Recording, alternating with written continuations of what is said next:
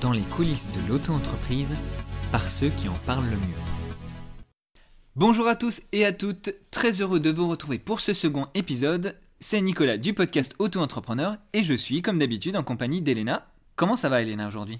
Hello Nicolas, ça va très bien et j'ai vraiment hâte d'avoir le retour de nos auditeurs sur l'épisode du jour. Eh oui, car on va recevoir un invité que vous connaissez peut-être sous sa casquette de podcasteur, mais il est aussi entrepreneur, coach et créateur de contenu. Il s'agit de Thomas Burbidge du podcast Young Wild Influence. Mais du coup, pourquoi est-ce qu'on a contacté Thomas Elena? Alors Thomas, euh, il faut savoir qu'il est lui-même auto-entrepreneur et qu'au travers de son podcast, il a pu recueillir les témoignages d'autres indépendants. Un peu comme euh, ce qu'on essaye de faire nous avec le podcast Auto-entrepreneur. Cet épisode, c'était donc l'occasion d'échanger à la fois sur nos expériences en tant que podcasteur, mais aussi d'avoir sa vision sur le statut d'indépendant, la valeur du travail et de l'apprentissage par l'expérience lorsqu'on est freelance. Eh ben j'ai envie de dire, c'est parti pour l'interview.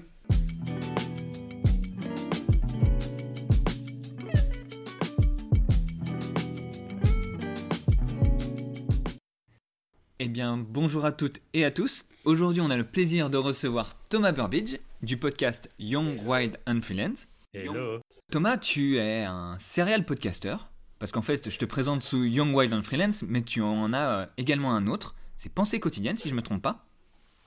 Tout à fait. Ça fait longtemps que j'ai rien publié dessus d'ailleurs. Je crois bien 4-5 mois.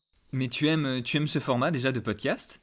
Et tu as créé le podcast Young Wild and Freelance qui s'adresse, qui est spécialement dédié même aux indépendants. Yes. Pour te définir un petit peu, euh, j'ai compris que tu es un créateur de contenu. Et tu parles toi-même de créer des expériences pédagogiques pour les freelances.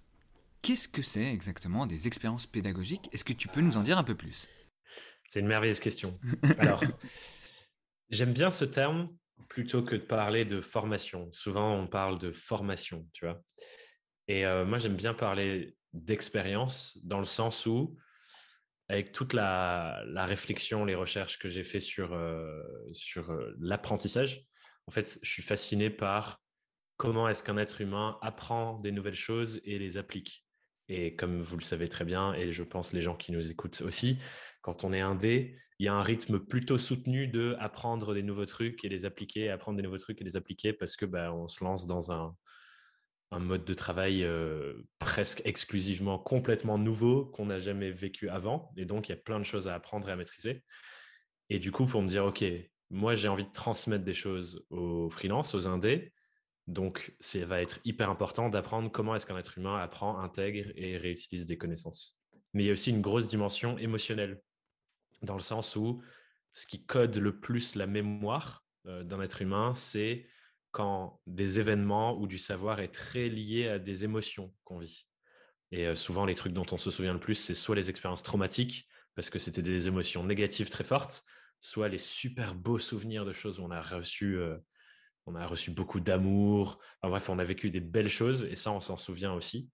Et du coup, c'est pour ça que je parle d'expérience. C'est qu'en fait, quand je conçois de la pédagogie, moi, mon aspiration, c'est de faire appel à toutes les dimensions de notre être. Et c'est ce que je vois au fur et à mesure du fait de développer ces choses-là, c'est que ce qui colle, c'est les choses qu'on a, a incarnées directement dans, dans, dans le présent. Et ça me fait penser récemment, là, j'ai fait un, un, format de challenge sur une semaine que j'ai appelé le Freelance Marketing Challenge.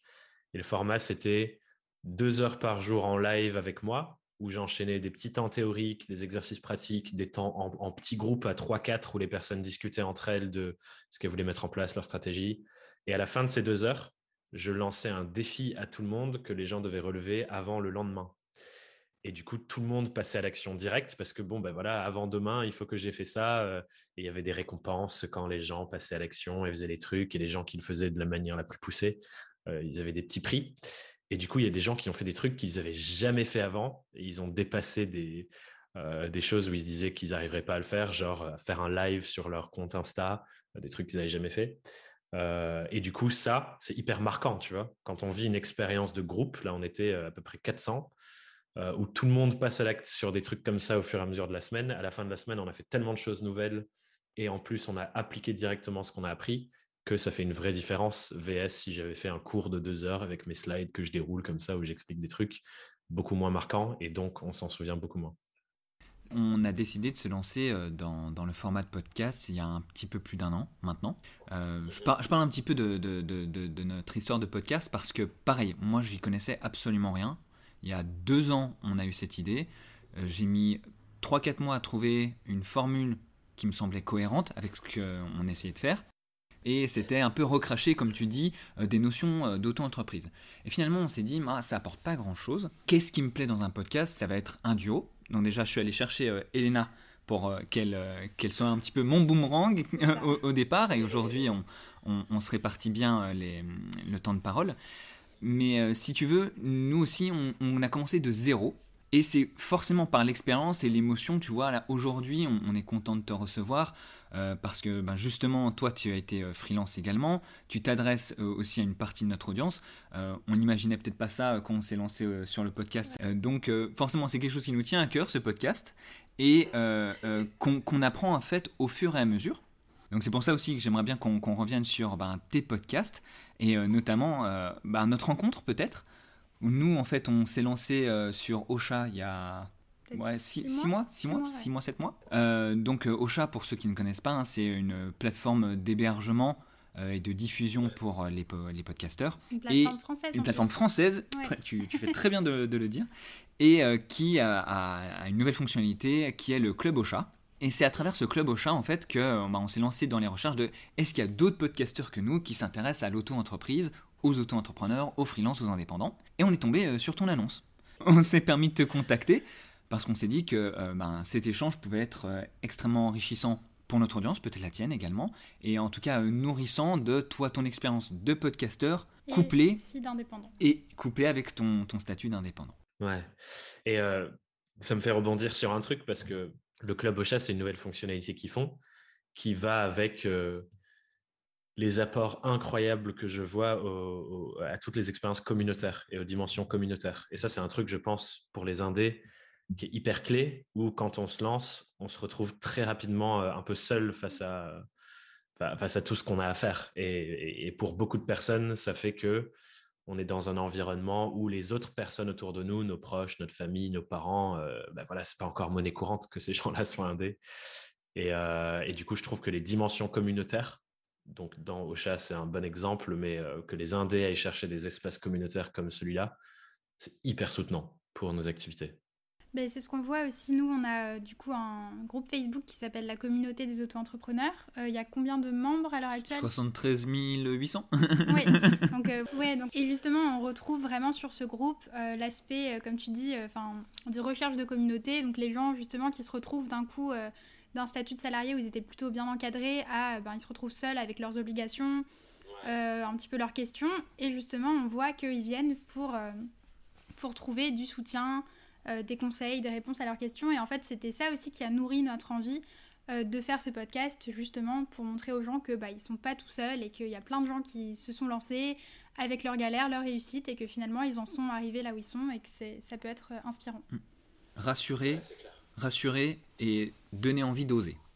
C'est clair que rien que le fait de savoir, ah, il y a d'autres personnes qui vivent exactement la même chose que moi, ah, il y a d'autres personnes qui sont passées par là, je ne suis pas un ovni, rien que ça, c'est ultra rassurant parce que euh, voilà, quand on est seul face à ces galères avec euh, tel ou tel truc qui nous arrive, oh, il y a des fois où euh, bah, c'est un poids à porter. Quoi. Et euh, le fait de, de voir qu'on n'est pas seul, le poids, il est un peu moindre déjà. Et justement, c'est, c'est, c'est- je pense que c'est peut-être la, la valeur qui nous rapproche, euh, ton podcast, notre podcast, c'est qu'on on va chercher l'échange euh, pour justement peut-être euh, rassurer justement euh, ces, ces indépendants. Toi, Mettre tu en valeur leur mettre en parcours, valeur, ouais. mettre en valeur leur parcours. Qu'est-ce que tu retiens justement de tous tes épisodes de Young Wild and Freelance, de tous tes échanges avec tous ces, ces entrepreneurs différents finalement?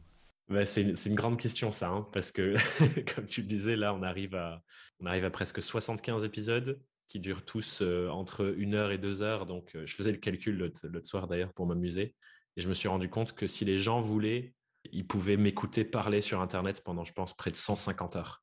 Je me suis dit, ok, on commence à, commence à avoir beaucoup de choses. Mais donc, qu'est-ce que je retiens? Je retiens énormément de choses, mais euh, pour faire écho peut-être à ce qu'on dit là sur les parcours des gens, et sur euh, ce, côté réassurance, en fait, je me rends compte au fur et à mesure que il y a une valeur incroyable dans les parcours de vie de tout, tout le monde et dans toutes les expériences que tout le monde vit. Et qu'en fait, quelque part, on a tous et toutes un petit morceau du miroir de la vérité, de, de, ce qui marche, de ce qui fonctionne, de comment bien faire les choses, etc. On a tous et toutes un tout petit morceau. Et pour se rapprocher le plus de ça, un truc que moi je défends beaucoup, c'est qu'en fait, il faut, mettre en commun toutes ces expériences de vie et les savoirs et les leçons qu'on tire de ces expériences de vie, euh, ce qui est un peu le fondement du mouvement sur Internet qui s'appelle Building in Public, où des gens construisent leurs projets et documentent les choses euh, en public sur leur réseau, dans des articles, dans des podcasts, etc. Et en fait, quand on met en commun toutes ces choses et quand les gens s'expriment sur ce qu'ils ont vécu et ce qu'ils ont appris de ce qu'ils ont vécu, en fait, moi, j'ai l'impression de quelque part contribuer à une énorme bibliothèque de savoir euh, au service de tout le monde. Et, que quelque part, c'est au service du fait que nous tous et toutes, on avance plus vite dans nos projets parce qu'on tire les leçons d'autres personnes qui ont vécu les choses qu'on veut vivre avant nous, et donc on va plus vite et, on crée des choses plus grandes. Et du coup, est-ce que euh, tu peux nous parler peut-être de la rencontre euh, la plus surprenante, l'invité le, plus, le, plus surprenant que tu as, as reçu dans, dans ton podcast? C'est une bonne question, ça. Premier truc qui me vient, c'est que c'est un peu difficile de répondre parce que souvent, les gens avec qui je discute, c'est des personnes que quelque part d'autre, j'ai entre guillemets déjà rencontrées. Il y a toujours, enfin, les gens que j'invite sur le podcast, c'est des personnes que avec qui j'ai discuté ou croisé par ailleurs et je me dis, ah tiens, il y a un truc intéressant que j'aimerais creuser et donc j'aimerais avoir une heure et demie pour en parler euh, parce que dans, moi, c'est ça que j'adore aussi dans le podcast, c'est, c'est un des seuls endroits de ma vie où on sort toutes les distractions et on s'écoute et on se parle vraiment, quoi. Et ça, c'est un truc qui arrive super rarement, j'ai l'impression, dans notre société où tout va vite, où on est sur notre téléphone, machin, on passe de, réunion en machin, euh, même quand on boit un verre, j'ai pas l'impression qu'on s'écoute et qu'on se parle vraiment. Donc, euh, pour moi, le podcast, c'est ouf, c'est dessus. Mais si je devais donner une vraie réponse, la personne la plus surprenante, ah, c'est intéressant, surprenant. c'est pas l'adjectif qu'on me pose le plus souvent. Qu'est-ce que je vais pouvoir dire? Bah, Je vais peut-être parler de mon dernier invité qui sort jeudi, euh, qui est, euh, on va dire, surprenant. Il s'appelle Thibault Louis et il est euh, ghostwriter. Donc, en fait, il écrit des contenus à la place d'autres personnes en leur nom, notamment sur LinkedIn. Et Thibault, il est devenu très visible sur LinkedIn ces derniers, ces derniers mois. Il crée du contenu sur LinkedIn depuis à peu près depuis cette année, en fait, depuis janvier. Et, il a fait, je crois, il en a 5 millions de vues sur tous ses contenus. Il en publie un, voire plusieurs par jour. et il est assez surprenant dans, dans sa manière d'être, dans le sens où il, il, adore aller à l'encontre des idées reçues. Et, ce qu'il disait quand, quand je l'ai interviewé, il disait ce que les gens viennent chercher chez moi, c'est que je fous le bordel. Et j'arrive pas à pas foutre le bordel. Et du coup, il est, il est assez, il a, pas mal d'humour, il est assez railleur, il se moque un peu euh, de, de, gens qui se prennent au sérieux dans le monde des startups et tout. Et du coup, c'était assez surprenant de l'écouter, dans le sens où il est assez euh, radical dans son approche. Et euh, il est là, bon, je pense qu'il y a des gens qui me prennent pour un connard, mais voilà, c'est comme ça que je suis. et il a beaucoup de légèreté là-dessus. Donc, c'est assez marrant. Donc, ça, je dirais que c'était une conversation surprenante. Et est-ce que tu as déjà eu un échange avec un de tes invités qui avait une vision radicalement opposée de la tienne notamment sur le statut d'indépendance. Qu'est-ce que c'est qu'être un indépendant? Ça, ça me fait penser à quelque chose. En tout cas, c'était une pensée différente de celle qu'on croise le plus souvent. C'est quand j'ai discuté avec Aurore Lanchard, qui, euh, elle, elle n'est pas freelance full-time. Euh, en gros, quand je l'ai interviewée, elle était redevenue indépendante. Mais ce qu'elle me disait, c'est que elle m'a dit, moi, je suis freelance pour la sécurité et elle a toujours des missions en startup. Elle bosse en startup euh, la plupart du temps, elle est en CDI dans différentes boîtes, mais elle conserve des petites missions en freelance à côté. Et elle dit Je suis freelance pour la sécurité parce que je sais que si jamais, pour une raison ou une autre, euh, mon contrat dans ma boîte prend fin, bah, j'ai déjà la réputation, le réseau client, l'historique de mission qui font que je peux continuer de bosser et je suis pas dans un creux de ah j'ai pas de taf, faut que je retrouve un taf. Et ça, c'est pas un truc qu'on entend souvent de dire je suis freelance pour la sécurité. Bah, on entend plutôt l'inverse, hein, euh, c'est ça Ouais, on entend plutôt l'inverse, exactement. Euh, et, et, du coup, quand elle a dit ça, j'étais ah ouais, putain, c'est intéressant parce que en soi, c'est une réflexion que je trouve tout à fait, euh, tout à fait véridique dans le sens où quand tu sais que tu as la capacité d'aller générer de l'argent toi avec toi-même tout seul, sans dépendre d'un employeur, c'est une liberté, une sécurité incroyable. Parce que ça veut dire que peu importe ce qui se passe, que, que, qu'il y ait une crise, qu'il y ait une pandémie et que tu te fasses virer parce qu'il y a des problèmes économiques dans ta boîte, bah, tu es capable de te relever tout seul. Et, ça, je me dis, bah ouais, en fait, c'est de la sécurité. Et du coup, je me dis, ah tiens, ça c'est intéressant. Ça, c'est un peu à l'inverse de ce qu'on nous dit souvent sur l'indépendance. On a parlé des autres. On va parler un peu de toi, Thomas. tu vas te révéler un petit peu à nous. Ce qui m'intéresse de savoir, tu étais bien auto-entrepreneur. Je le suis encore. Et tu l'es encore. Je le suis encore. Ouais, je suis passé en société le 1er décembre là. Et quel est ton justement ton, ton point de vue sur ce régime particulier? Ah, il y a plein de choses à dire. Hein. La première, c'est que je pense que c'est hyper facile grâce à ce régime-là. Enfin, moi, je me souviens, quand je me suis lancé, c'était vraiment en mode sur un coup de tête, dans le sens, enfin, sur un coup de tête. C'était fluide pour passer entre j'ai envie de bosser sur un projet et je bosse dessus. En gros, ce qui s'est passé moi pour mon lancement, c'est la mère de ma copine de l'époque qui me propose de prendre en main la gestion du community management de sa boîte autour d'un dîner chez ma copine. et la semaine d'après, j'avais mon statut et j'avais déjà, je commençais à bosser avec elle. Et du coup, ça, c'était assez dingue parce que j'ai ouvert mon statut en cinq minutes en suivant à l'époque un, un, tutoriel de crème de la crème qui s'adressait aux étudiants parce que j'étais étudiant encore et j'avais trouvé ça sur Internet en tapant euh, prendre son statut de freelance et il y avait un tuto, qu'est-ce que tu coches, machin. et j'avais fait ça en cinq minutes sans mesurer quoi que ce soit de ce que ça allait être. Et du coup, je suis passé très rapidement de euh, je fais rien, j'ai une opportunité, j'envoie ma première facture. Et ça, cette prise de conscience de ah ouais, j'envoie une facture, personne ne m'a envoyé de salaire, c'est moi et mon travail qui génèrent des sous qui vont dans mon compte bancaire sans dépendre de personne. Ça, c'était incroyable. Donc, je trouve que c'est ultra fluide ce passage de 0 à 1 quand on a son premier client. Et souvent, voilà, il faut avoir le premier client. Moi, je l'ai eu tout début. Mais ça, je trouve que c'est déjà, euh, c'est un super premier truc. C'est de se dire, en fait, on peut très rapidement accéder au fait de proposer quelque chose et d'avoir un retour financier et donc bah, de lancer une boîte. Quoi. Et euh, lancer une boîte, c'est plus tous les statuts, euh, payer un avocat, payer un fiscaliste, avoir un comptable, machin. On peut lancer une entreprise et être entrepreneur de manière super fluide et rapide ce qui n'a pas été le cas euh, avant ce statut-là. Il a bien sûr plein d'inconvénients, mais ça, je trouve que c'est un avantage quand même assez dingue. Est-ce que tu as eu euh, des, difficultés ou des blocages à certains moments où tu t'es dit, hmm, je me suis peut-être un peu précipité, c'est peut-être allé un peu vite, ah, j'avais pas vu euh, ça venir, et peut-être que j'ai besoin un petit peu de, de, guide en fait pour m'accompagner sur ce statut dans mon activité?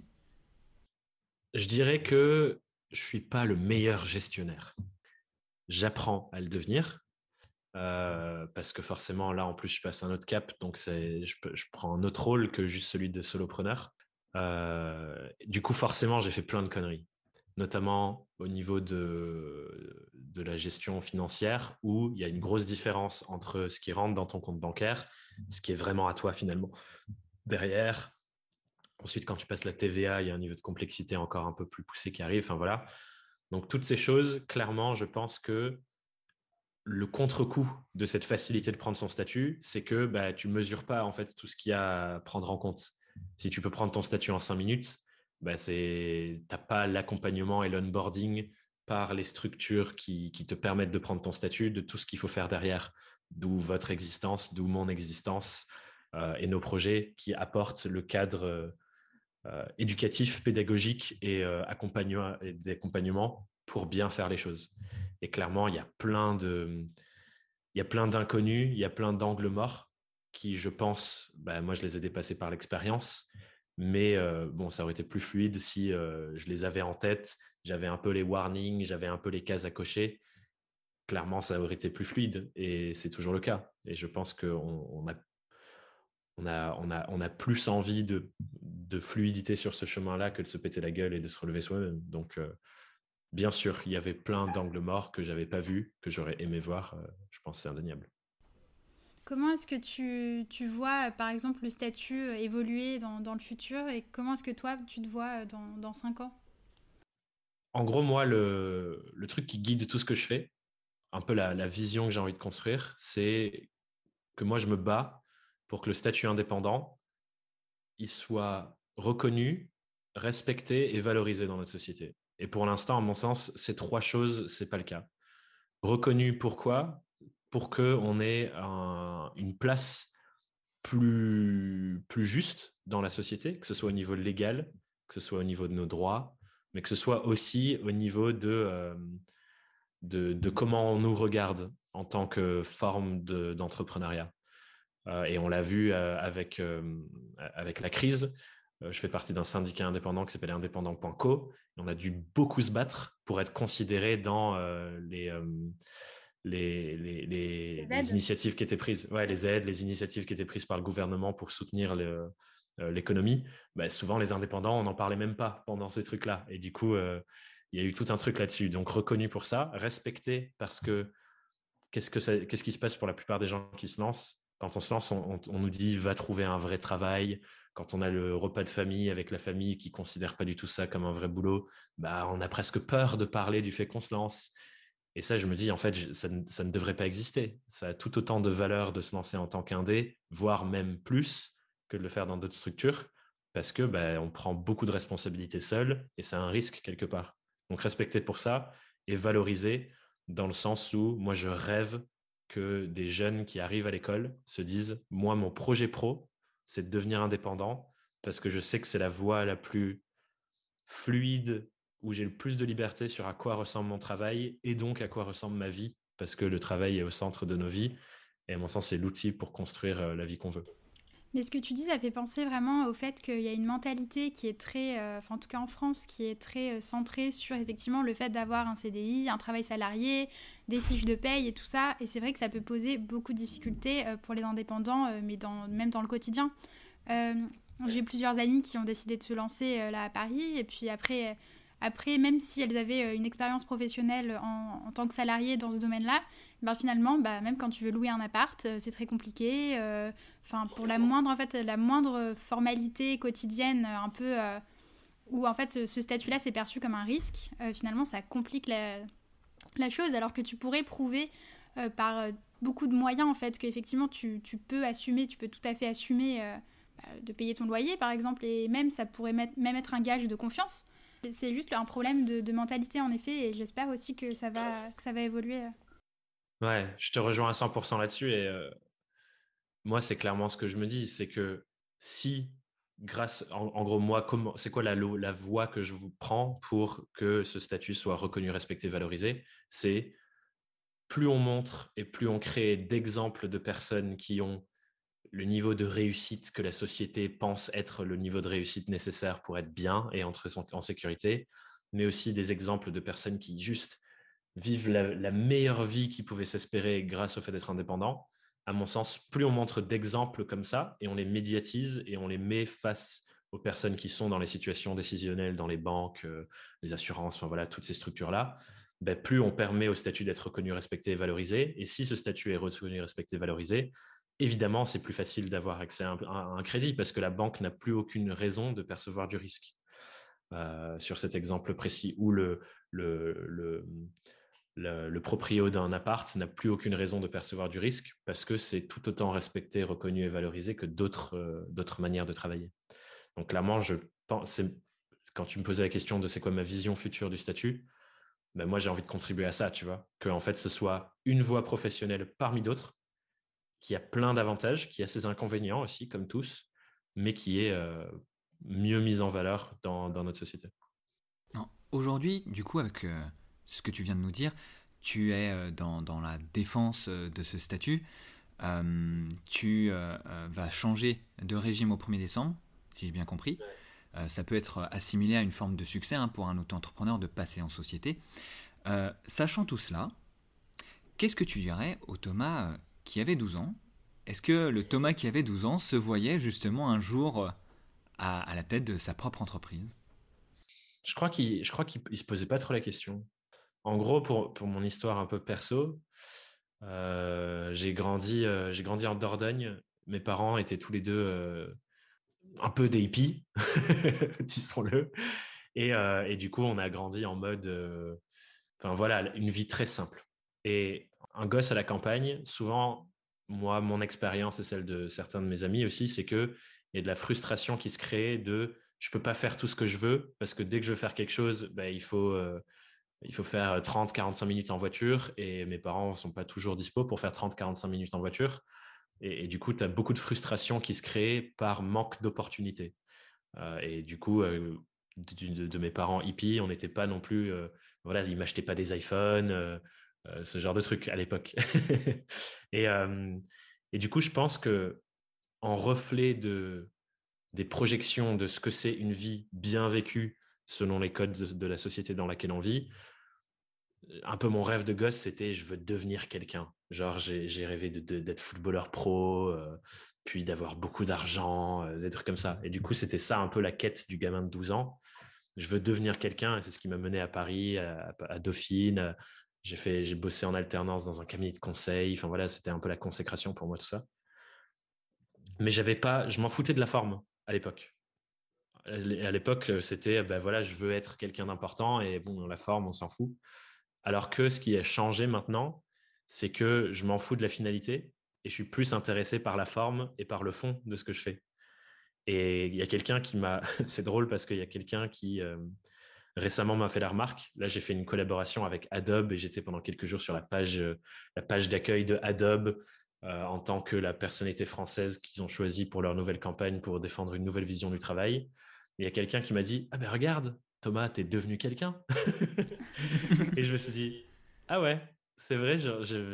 En fait, c'était même plus une case allumée dans ma tête parce que je suis tellement focus sur le truc, la mission que je sens que j'ai avec ce que je fais et la forme que j'adore. Et là, je vous parle depuis une colline en Corrèze où j'ai une vue incroyable. Je suis dans la forêt, elle est collée à la, maison. Et je me dis, mais waouh, genre, euh, de quoi j'ai besoin en plus que ça? Et, et, c'est la forme de l'indépendance qui me permet de vivre ça.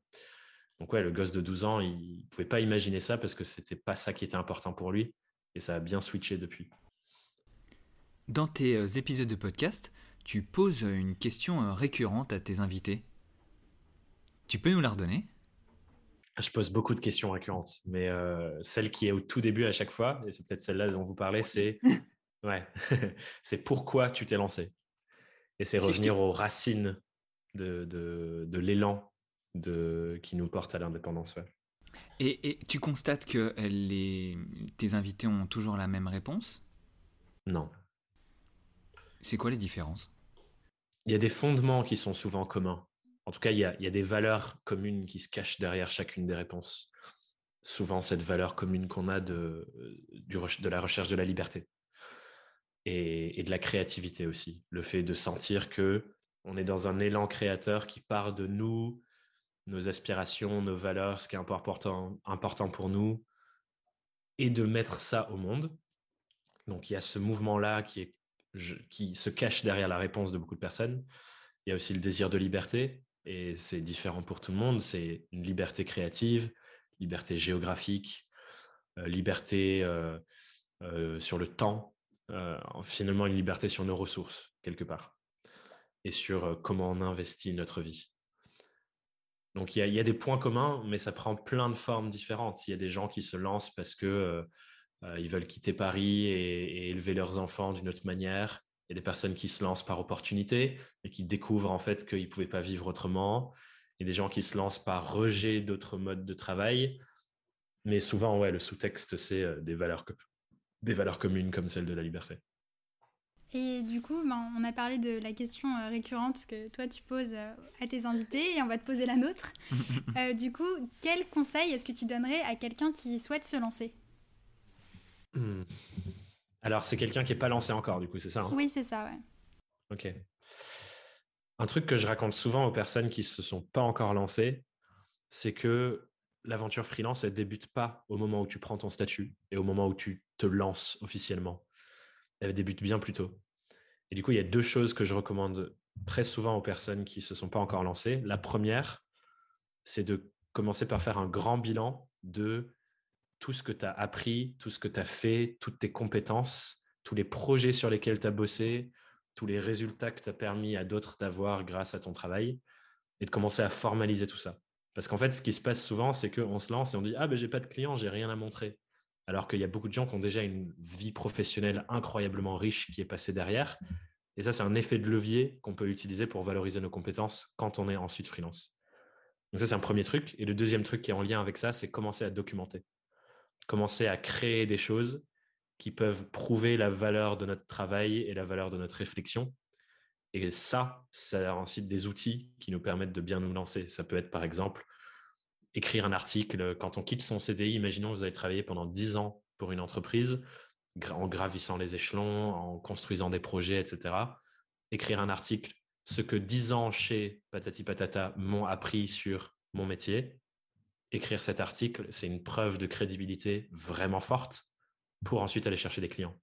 Et on documente pas suffisamment ce qu'on fait et ce qu'on permet à d'autres de vivre.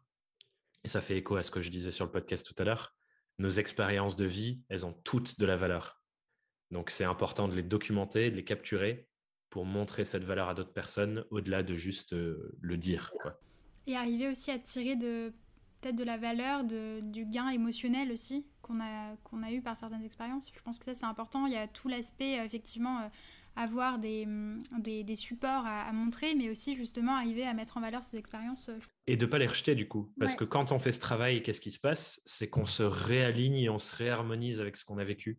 Et c'est plus genre, ah, mon ancienne vie de salarié que je fuis, je ne veux plus vivre ça, je veux être freelance, c'est waouh, la richesse de ce que j'ai vécu, c'est dingue. Et quand on est plus aligné émotionnellement avec ça, on construit à partir d'un espace qui est bien plus vaste et bien plus pérenne pour aller faire d'autres choses par la suite que de construire un peu dans, dans la tension de ah, je fuis ça. Quoi. Ouais, exactement. Je pense qu'on se rapproche de, de, la fin de, de ce podcast. Euh, tu nous as dit au tout début euh, que ça faisait longtemps que tu n'avais pas fait de, pensée quotidienne. Donc, euh, justement, après presque 35 minutes de ce podcast passé ensemble, est-ce qu'il y, a une pensée là qui te vient, quelque chose que tu voudrais partager? Un petit mot de la fin J'adore les mots de la fin. Est-ce que je... Alors, je vais faire deux choses. Je vais partager une pensée, mais je vais aussi partager une question, si vous me le permettez. Oui, avec plaisir. Avec plaisir.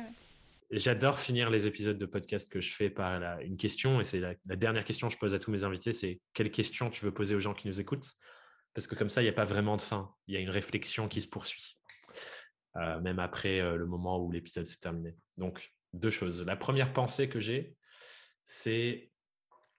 Euh, enfin, c'est une réflexion qui me vient régulièrement, mais que j'ai envie de partager là sous forme de pensée, parce que j'ai repris conscience de ça récemment, c'est que encore une fois, tout ce qu'on apprend dans toutes les sphères de nos vies, on peut le mettre au service de notre projet.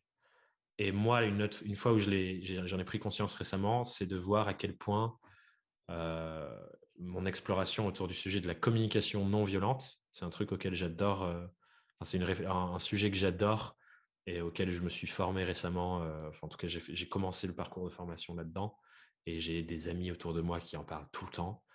Et je me rends compte que ce sujet, qui n'est pas forcément premièrement apparenté au travail, il a d'énormes vertus sur le travail, sur le marketing, sur euh, comment on développe nos projets. Et du coup, je me dis, bon, déjà là, il y a un lien, mais en fait, il y a des liens avec tout. Et souvent, ici, du coup, à la campagne, je traîne avec des gens qui adorent la permaculture, qui sont dans des mouvements un peu militants, euh, écolos et tout. Et quand ils me parlent de permaculture, moi, j'ai souvent des réflexions pour mon projet de boîte pour mon entreprise, où je fais des liens. Ah putain, ça c'est intéressant, ça c'est un principe de permaculture, mais en fait ça pourrait tout aussi marcher dans comment je travaille avec mes clients, ce principe-là.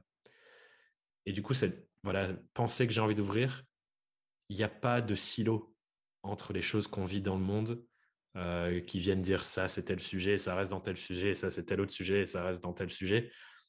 Tout communique entre soi. Donc ça, c'est la première petite pensée. Et du coup, la question que je vais poser qui est un peu en lien, c'est c'est quoi les, disons, trois grandes leçons de votre vie? Et en quoi est-ce que ça informe votre projet de freelance? Quelle place ces leçons prennent dans votre projet d'indépendance? Et voyez les ponts qui se trouvent entre votre vie et ça, quoi. Merci pour cette question. ça donne matière à, réfléchir mmh. même. Et même ben, les, auditeurs, euh, ils peuvent euh, répondre à cette question de leur côté et même nous, nous partager s'ils le souhaitent euh, en commentaire sur nos réseaux sociaux. Carrément. Merci hein, en tout cas pour ce temps euh, pris avec nous, Thomas. Avec plaisir, c'était top. Merci pour ce moment, c'était cool. Donc peut-être euh, un de ces quatre aussi pour reparler euh, sur ton futur statut? Ouais, carrément, avec plaisir.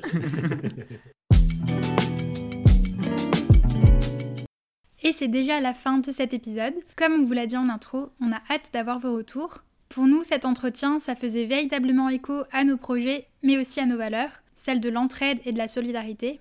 C'était important de montrer que l'aventure de l'indépendance, ça se vit pas forcément seul, et qu'on peut toujours compter sur des communautés en cas de doute ou de questions, et si on a besoin d'accompagnement. On remercie donc Thomas pour cet échange, c'est une belle leçon à retenir hein, pour tous ceux qui hésitent à se lancer. De votre côté, si vous avez aussi apprécié cet épisode, on vous invite à nous laisser une note sur votre plateforme d'écoute préférée. En attendant de vous retrouver dans l'épisode suivant, on vous dit à très bientôt sur, tous nos réseaux.